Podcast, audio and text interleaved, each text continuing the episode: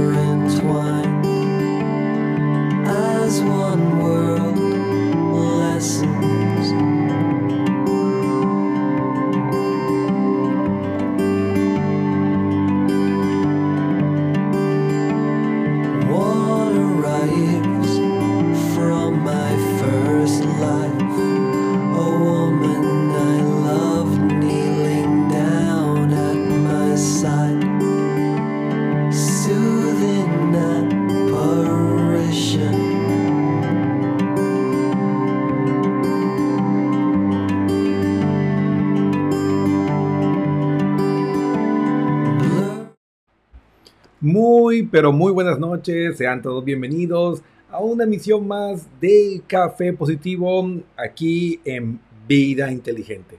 Les saluda su amigo y coach Cristian Pernet.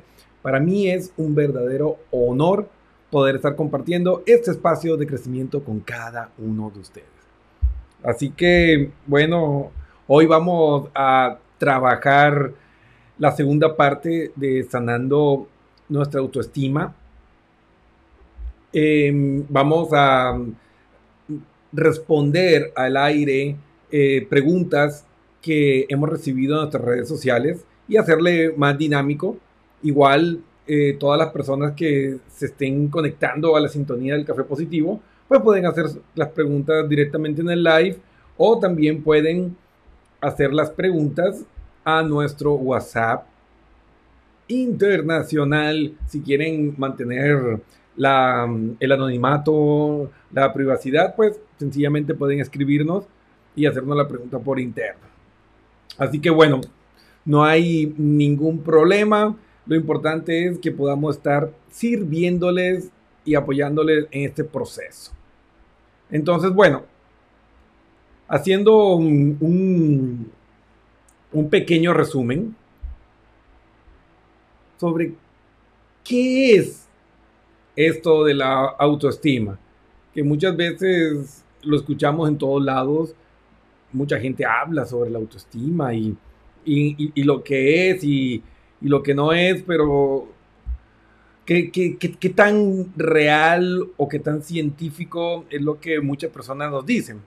Y pues la autoestima tiene que ver mucho con ese diálogo interno que tenemos de todos esos enunciados que terminan, o que mejor dicho, que comienzan con yo. Es que yo soy, es que yo siento. Todas esas frases que vienen eh, precedidas con el yo están hablando sobre la forma en que tú te sientes y piensas. Entonces yo les invito a que comenten y que nos escriban sobre cuáles son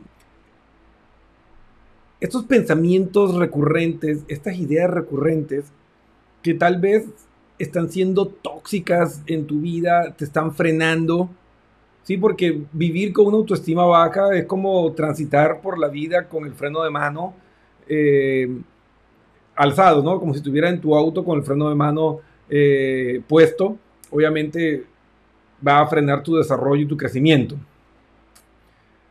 Ah, ya tenemos el primer mensaje. Dice, Cristian, yo me trato, la verdad, muy mal. Cuando me equivoco en el trabajo, siempre me trato de tonta, de burra, y yo creo que esto puede estar dañando mi autoestima, porque de hecho me siento menos que mis compañeros que tienen la misma carrera y los mismos estudios que tengo yo.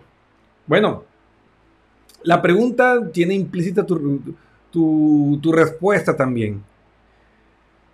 hay que tener mucho cuidado de esa voz interna. O sea, la programación neurolingüística tuvo un gran aporte y fue muy asertiva cuando se habló sobre este diálogo interno, sobre la forma en que me comunico conmigo mismo, esa vocecita que está allá dentro tuyo, susurrándote, esa voz, ¿cómo te trata?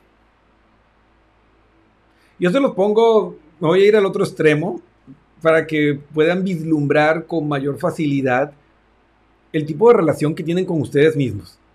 ¿Cuándo fue la última vez que se vieron al espejo y dijeron, qué guapo que soy?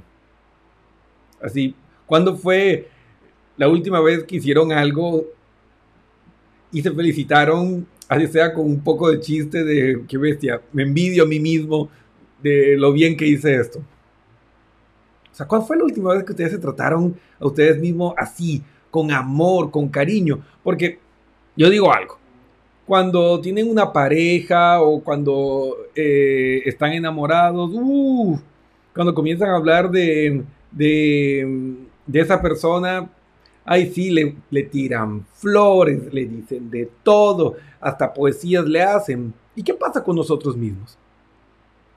¿Por qué no puedo tratarme a mí así? ¿Por qué no puedo tratarme bonito? ¿Por qué no puedo amarme de la misma forma o con la misma intensidad que amo a otras personas? A mis hijos, a mi pareja, a mis padres, a mis amigos.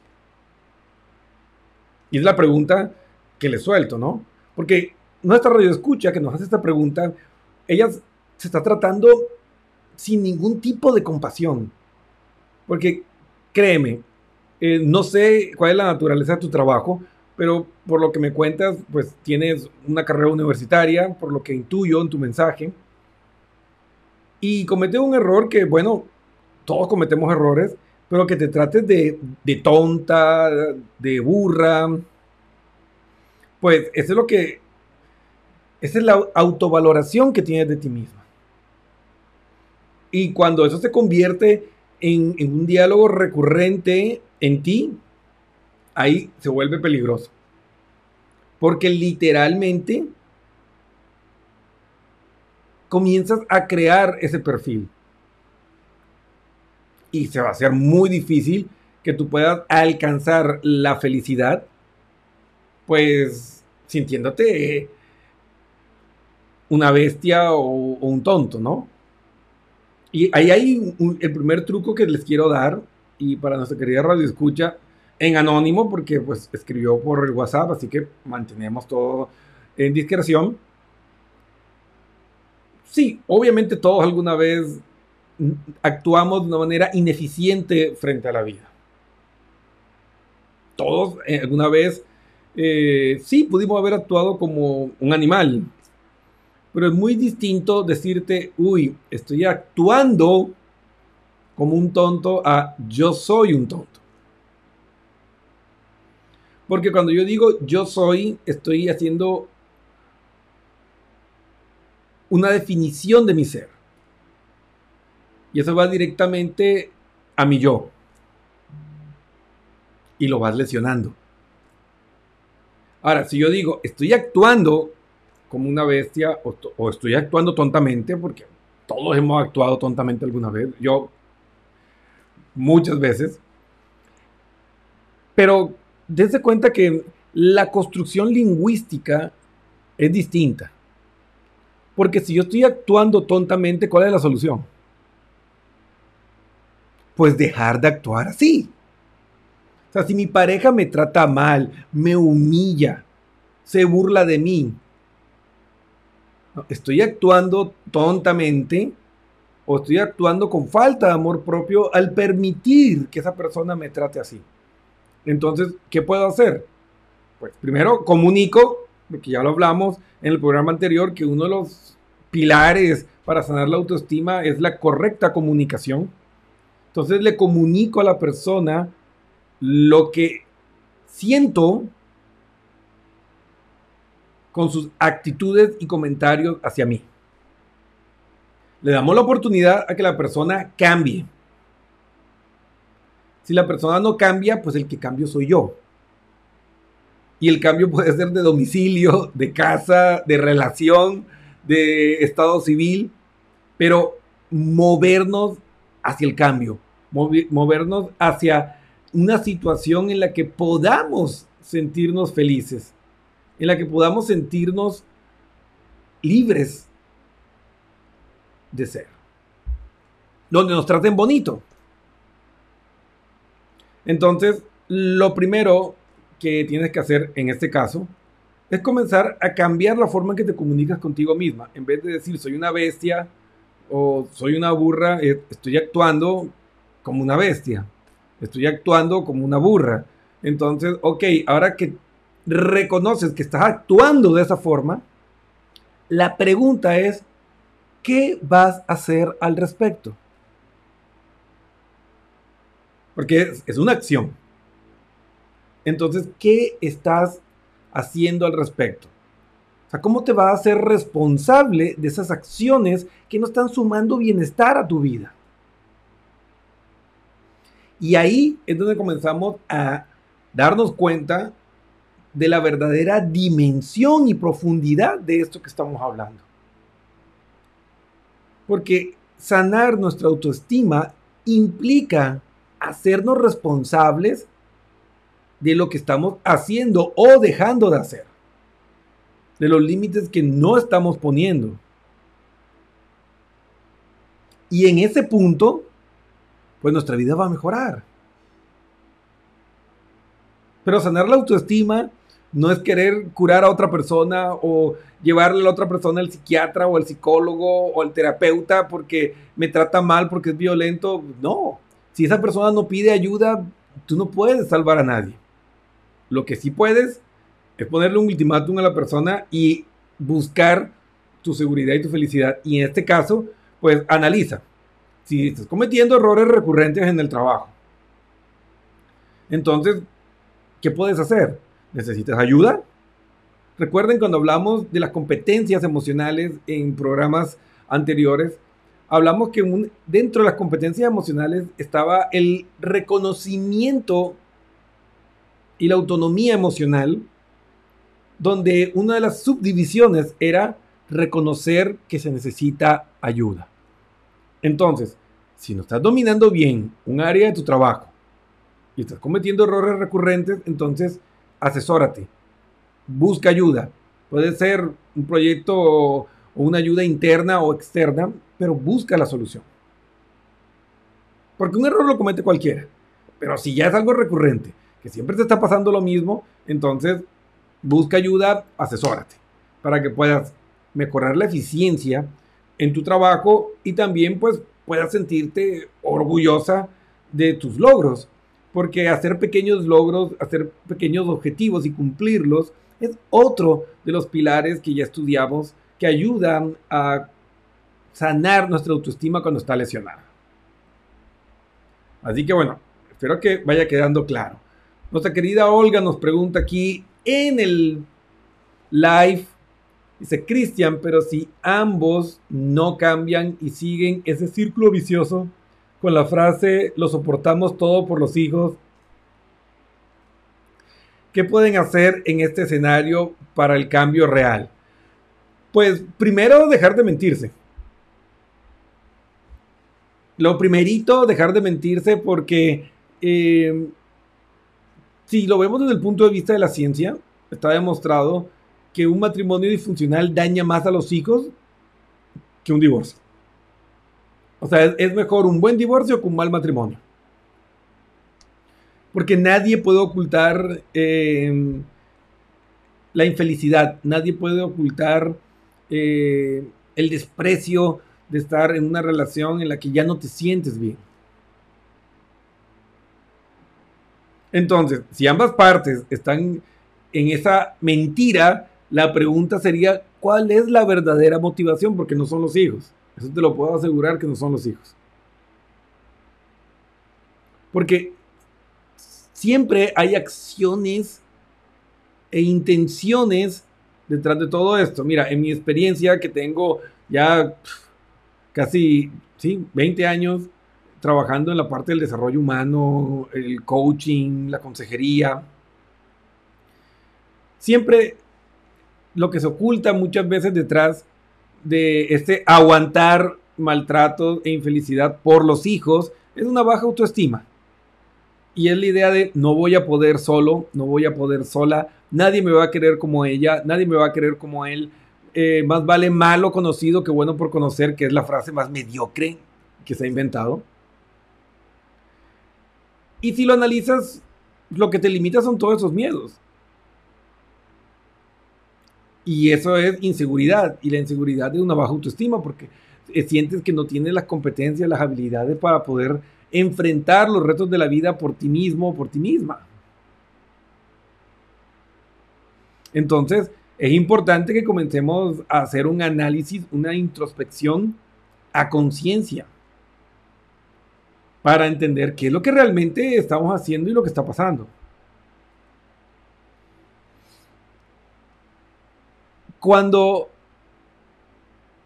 el miedo a actuar es más fuerte que la necesidad de vivir en paz y alegría, algo no está funcionando bien. algo no está funcionando bien. Porque es antinatural que el cerebro se quede en un lugar donde está sintiendo dolor. Entonces, si ya entendemos eso, entonces tiene que haber una ganancia secundaria detrás de la conducta. Cuando tú encuentres esa ganancia secundaria, entonces vas a entender la verdadera naturaleza del problema. Entonces, analizar muy bien todo esto. A ver, aquí tenemos otro mensaje. Tenemos otro mensaje que nos llegó. Dice, hola, me llamo Sebastián, no hay problema en que digan mi nombre. Ok, Sebastián, cuéntame, cuéntame. Vamos a leer este mensaje de Sebastián. Dice, mira, Cristian, ahora que lo dices, hasta me has hecho sentir mal. Eh, yo no te he hecho sentir mal, tú te sentiste mal. bueno, nos dice, yo estoy en un matrimonio de cinco años, pero realmente llevamos cuatro años que ni nos soportamos, cada cual anda por su lado. Eh, para serte honesto, yo tengo mis aventuras y ella tiene las suyas y así seguimos. Y pues eso no es vida. Bueno, pero dime, ¿cuál es la razón o la verdadera motivación para seguir en ese tipo de relación? Porque evidentemente compromiso no hay, pero por lo menos aquí en Occidente el compromiso implica fidelidad.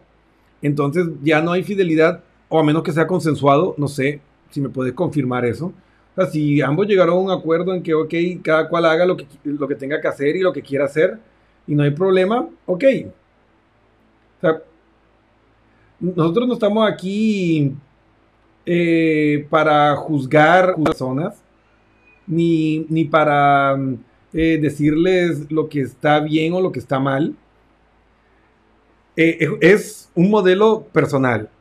Ah, aquí ya, ya me escribió, me dice, no, no hemos dicho nada al respecto, pero es más que obvio que los dos estamos en este doble juego.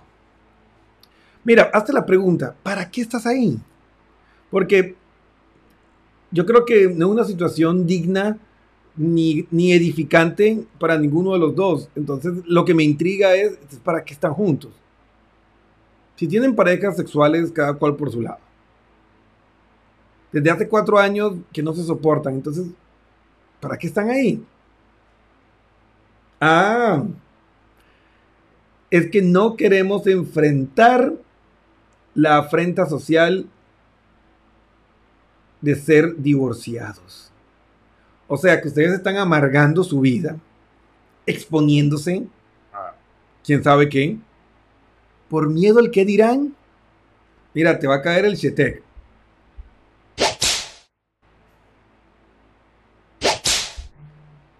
No se me pendeje.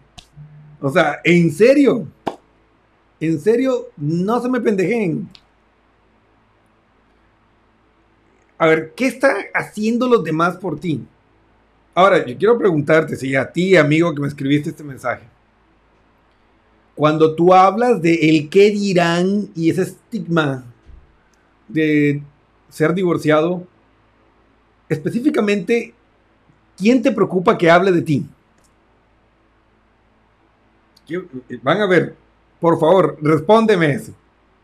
Porque normalmente cuando damos esas respuestas generalizadas, suelen tener nombre y apellido. Entonces, así, con la mano del corazón. Porque, o sea, si nos escribiste, es para que juntos podamos avanzar hoy hacia algo mejor, ¿no? Entonces, te invito, igual el apellido lo omitimos porque no, no, no es necesario exponerse más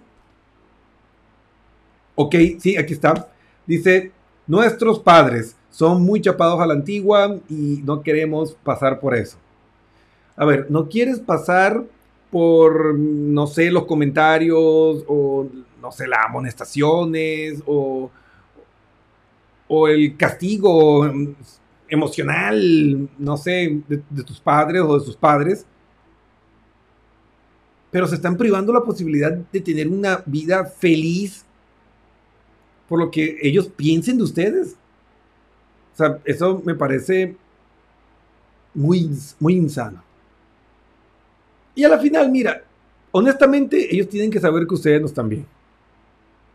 De hecho, cualquier persona que los vea, por lo menos inconscientemente, sabe que ustedes no están bien. Porque el lenguaje no verbal no miente. Lo que tu boca calla, tu cuerpo lo grita. Entonces se nota, se nota cuando alguien no está bien, se nota cuando ya falta el amor. Eso es evidente. Entonces, mi recomendación, ¿sí? Voy a hacerte tu consejero, es que busques tu felicidad. Mira, una autoestima baja tiene ciertos y ciertas conductas que se hacen evidentes. Cuando tú dejas de hacer cosas que a ti te hacen feliz por hacer otras que te generan malestar o limitan tu vida, por complacer a otras personas, estás viviendo a través del ego falso, de una baja autoestima. Y eso, pues definitivamente te va a traer muchísimos problemas y te estás amargando. Yo te invito a que te sientes con tu pareja, esclarezcan las cosas, busquen ayuda profesional y luego de eso vean si las diferencias son eh, reconciliables o no. Si son reconciliables, pues arregla tu relación, salva tu relación y si no, pues sálvate tú. Es decir, busca tu felicidad. Pero vivir así como están viviendo, ocultando o ocultando a la otra persona que realmente quieren o no sé. O sea, me parece supremamente injusto para todos. O sea, todo el mundo merece un amor completo. Y el amor es algo que se debe vivir libre. Entonces, no, o sea, no sé, no, no me parece sano. Y si me escribiste es porque tú sabes en el fondo que las cosas no están bien. Entonces ya, ponte los pantalones, pónganse los pantalones y enfrenten la realidad. No sé si tienen hijos de por medio, no me lo especificas, pero bueno, es, es el camino. La verdad, la verdad siempre va a ser la mejor solución.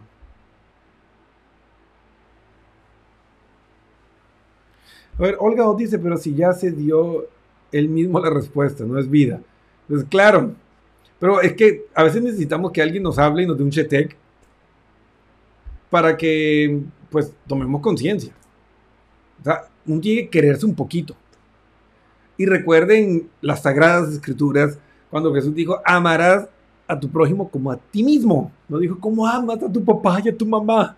O a tu pareja o a tus hijos. No como te amas a ti mismo. Entonces lo que te invito es que te ames a ti. Ámate. Respétate. Ya, por favor, compórtate como adulto. Porque ya eres un adulto. O sea, los niños son los que tienen miedo que papá y mamá le regañen. Pero ya tú estás muy grandote, ya te casaste, tienes una pareja y has tenido el valor para buscarte otra y estar ocultando y viviendo una mentira. Así con todo lo duro que puede sonar, pero ajá, es la verdad termina de dar el paso, compórtate como adulto, asume las consecuencias si te equivocaste, corrige si es posible, arregla si se puede, o si no, pues asume las consecuencias, termínalo y listo. Eh, eh, los que viven juntos son ustedes, no sus padres. Entonces lo que tienen que estar bien y lo que tienen que gustarle la relación es a ustedes, no a los, no a los demás. Entonces, por favor, ubíquense ubíquense. Porque eso, amigo, eso, amiga que estás viviendo, déjame decirte que eso no es amor. No están amando. Ninguna de las partes implicadas no están amando. Porque el amor se fundamenta en la verdad. Y si ustedes no han hablado de eso y no han transparentado eso, pues no están viviendo el amor. Así que ahí se las dejo. Ahí se las dejo para reflexionar. Aquí tengo otro mensaje. Cristian. Mira, con todo esto de la pandemia, he estado con pensamientos recurrentes muy feos y muy duros hacia mí misma. Creo que me he engordado y me siento fea. Me veo en el espejo y digo, estoy bolsona, parezco un chancho. Y cada día siento que me hundo más. Lloro de cualquier cosa y no quiero ni salir de mi cuarto. Uy, mira, te voy a decir algo. Eso que me estás describiendo parece más un cuadro depresivo que cualquier otra cosa. Puede que una autoestima baja contribuya con la aparición de un cuadro depresivo. Pero como tú me lo estás describiendo ahora, llanto frágil, aislamiento, pensamientos eh, fatalistas, esa visión negativa de ti misma, eso tiene cara de depresión. Yo te recomendaría que visitaras a un profesional de la salud mental. En este caso, ir directamente a un psicólogo clínico. O sea, no a un coach, eh, mm, no a un terapeuta, sino a un psicólogo clínico. ¿Sí? Que te haga el correcto diagnóstico y de ahí, pues, ojalá me equivoque y que sea solo un desequilibrio emocional. Una vez que esté identificado esto, pues ahí si quieres, eh, puedes trabajar con un consejero, eh, puedes trabajar con un coach o con un terapeuta que maneja alguna técnica específica, pero lo primero es descartar que no sea una psicopatología, en este caso la depresión, que es muy peligrosa y con todo este contexto mundial que hay, hay que tenerle mucho cuidado. La depresión es muy, muy peligrosa y es una mala compañera, una mala compañía en este viaje que nos resta por recorrer del COVID y sus consecuencias. Entonces, eh, trabaja en eso, trabaja en eso y, y cuéntame, te invito. Si deseas, nos puedes escribir a nuestra página web y puedes sacar una cita con nuestra psicóloga clínica, ¿sí? Ahí está, www.pernepnlcoach.com vas a la página y una, una pestañita abajo que dice chatiemos en amarillo, le das clic y nos escribes, eh, hola Cristian, eh, yo soy la persona que escribió en el programa, que me recomendaste una evaluación eh, psicológica. Y nosotros te direccionamos a nuestra psicóloga clínica y pues se te hacen las evaluaciones y todo el trabajo. O si tú conoces a alguien en quien confíes, un terapeuta que confíes o algo, visítalo. O sea, el punto es que busques la ayuda, donde sea. Y que puedas encontrar ese equilibrio y estar bien. Porque no, no, es, no es chiste. O sea, yo le tengo mucho respeto a la depresión. Entonces, a trabajar sobre eso. Vamos a ver, creo que tenemos tiempo de dar respuesta a un par de preguntas más. a ver. Valteres Gonza dice, Cristian, yo no puedo controlar mi temperamento o mi ira. Ok. Bueno, aquí, eh, mi estimado, estamos hablando de un problema de gestión emocional. ¿Sí? O también puede estar relacionado con ciertos aspectos eh, psicológicos. No sé, eh, cuéntame, ¿Te está pasando ahora o siempre has tenido problemas para controlar tu ira? Porque eso nos va a ayudar a entender mucho la situación que estás viviendo. Ayúdanos con ese complemento al mensaje.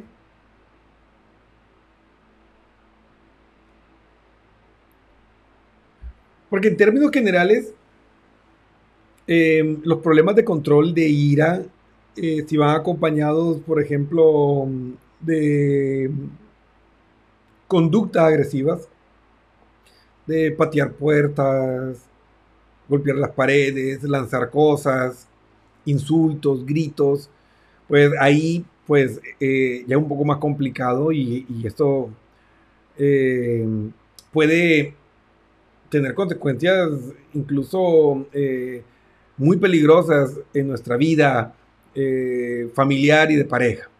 Entonces, yo te recomendaría, porque tú me hablas que siempre ha sido así, ahí puede ser una cuestión de tu temperamento y que estás gestionando o alguna situación traumática de tu infancia que no has podido resolver, entonces vienes con, con esa agresividad activada porque en tu mente inconsciente esa herida sigue abierta. En, te hago la misma recomendación que a nuestra radio escucha que escribió eh, antes de ti. Saca una cita eh, con un profesional de la salud mental. Mira, hay técnicas y hay procesos que te pueden ayudar mucho para controlar eh, esos impulsos emocionales, esos secuestros emocionales de ira y pues ayudarte a que puedas rehabilitar eh, tu, tu cerebro emocional. Lo mismo, si, si no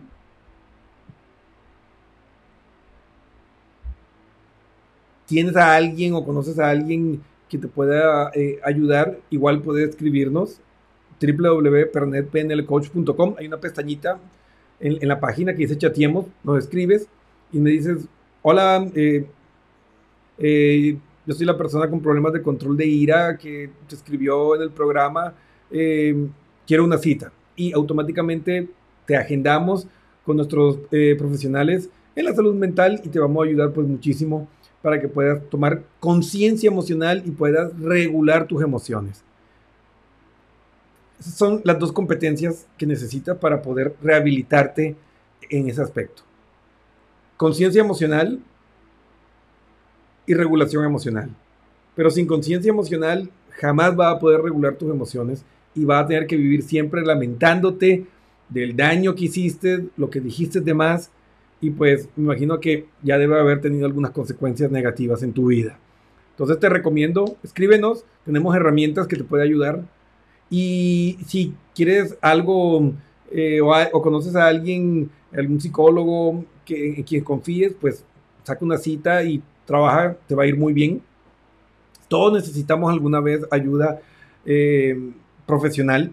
Deberíamos, así como tenemos un chequeo anual o semestral, de, medicina general, nosotros deberíamos visitar a nuestros terapeutas o, profesionales de, la salud mental por lo menos una vez al año para analizar y hacer un, paneo de cómo estamos manejando nuestro mundo emocional y psicológico y poder hacer intervenciones y correcciones eh, antes de que hagamos daños irreversibles en nuestra vida y la de los demás.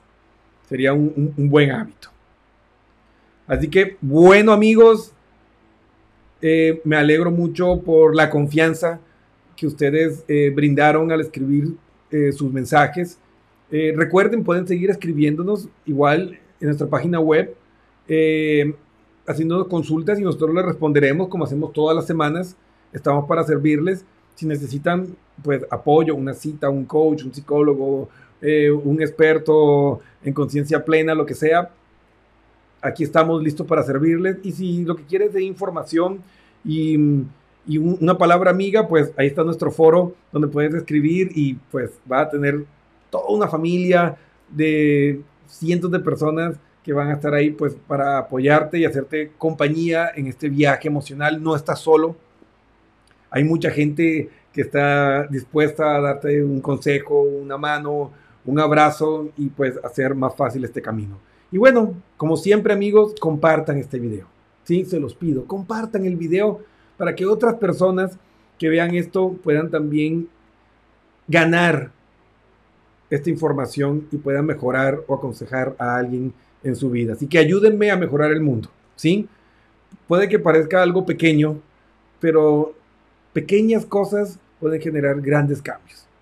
Así que los invito a este proceso de cambio este, a, esta misión de cambiar nuestro mundo desde las emociones, para que podamos dejar un mundo mejor para nuestros hijos y para las personas que queremos y que respetamos. Ha sido un placer, amigos míos. Se despide su amigo y coach Cristian Pernet. Nos vemos la próxima semana, martes 8 pm, con otro especial para seguir creciendo y aprendiendo en el Café Positivo a vivir una vida inteligente. Nos vemos la próxima semana. Síguenos en redes sociales. Adiós.